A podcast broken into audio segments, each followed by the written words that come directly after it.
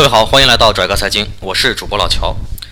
老乔身处济南，这个国庆节回顾过去的这几个月，济南东部楼市正在发生剧烈变化。眼看着三个月刚过去，但是房价却好像是过了三年。同一楼盘、同一楼层、差不多的户型，在较偏的位置，不足百平米的房子，三个月竟然涨了二十万。各种需求一哄而上，买涨不买跌的情绪被肆意放大。再加上开发商捂盘惜售所营造的供应紧张氛围，济南东部楼市看涨预期被推至高潮，最后终于迎来了限购政策。造成济南楼市大涨的直接原因有两个：一是马云、王健林分别在济南东部地区规划大型项目；二是济南东部章丘撤市划区。这两点直接刺激了济南楼市价格上涨。其本质还是炒作预期，这一点和股市是一致的。另外，济南楼市出现了这种成交大热的情况，可能与二线城市板块轮涨效应有关。前段时间，苏州、南京、合肥等城市成交异常火热，之后成都、天津等地上演抢房大战，现在轮到像济南这样的非热点城市了。在二线城市楼市火爆之前，北京这一类一线城市已经抢先一步了。而北京房价上涨，其中一个重要原因是外来人口急剧增加。这些人口哪里来的呢？其中相当一部分来自于东北三省。我们来对比东北三省的楼市，就可以看出一些端倪。相比火爆的北京房地产，东北三省近两年的商品房销售面积及住宅房销售面积都萎缩严重，房地产市场是一片萧条。从今年一到七月份房地产投资来看。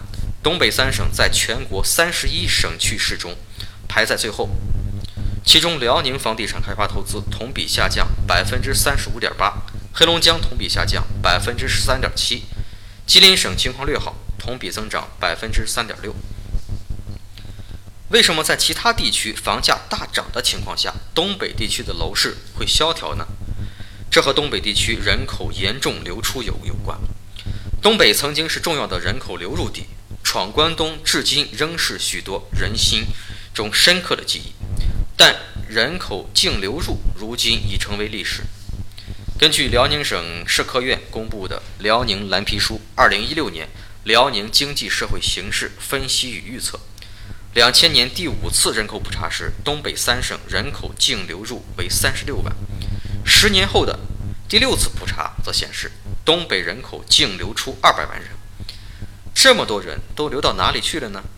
其中首当其冲就是北京，外来人口流入的膨胀是造成北京房价上涨的重要因素之一。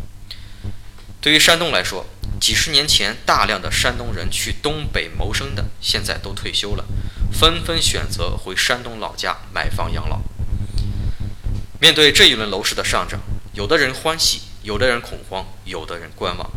折射出类似于股市中投资者的心理。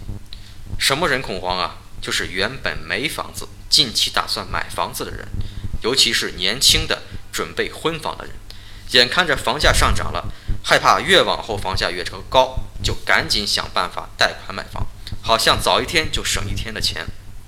什么人观望啊？就是不缺钱也不缺房的普通家庭。最后还有两类人欢喜。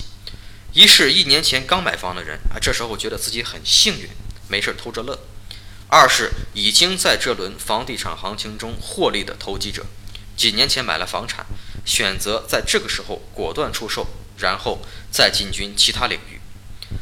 王健林在接收接在接受 CNN 采访时说：“中国房地产市场正在急剧走向失控，是史上最大的泡沫。”作为在房地产界和商界都举足轻重的人物，王健林的这番表态不得不引起人们的重视和警醒。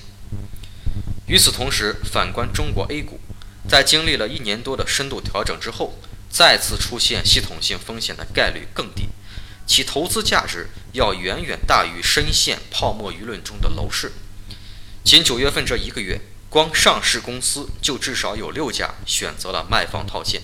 另外，数据显示，近期的高端理财者越来越多的从楼市中撤出资金，投入股市。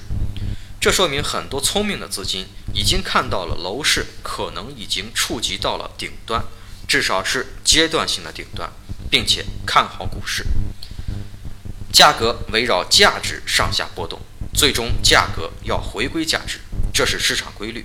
炒房不例外，炒股也不例外，这也是资金的落脚点。从这一落脚点上来分析，炒房的资金在推高房价、迎来限购格局之后，自然会进军股市。总之，目前楼市和股市的关系是：楼市泡沫崩塌，资金最佳去处是股市。或者股市一旦火起来，楼市极有可能崩塌，所以老乔建议各位投资者们远离炒房，进军 A 股。感谢收听这一期的拽哥财经，欢迎关注同名微信公众号“拽哥财经”，我们下期再见。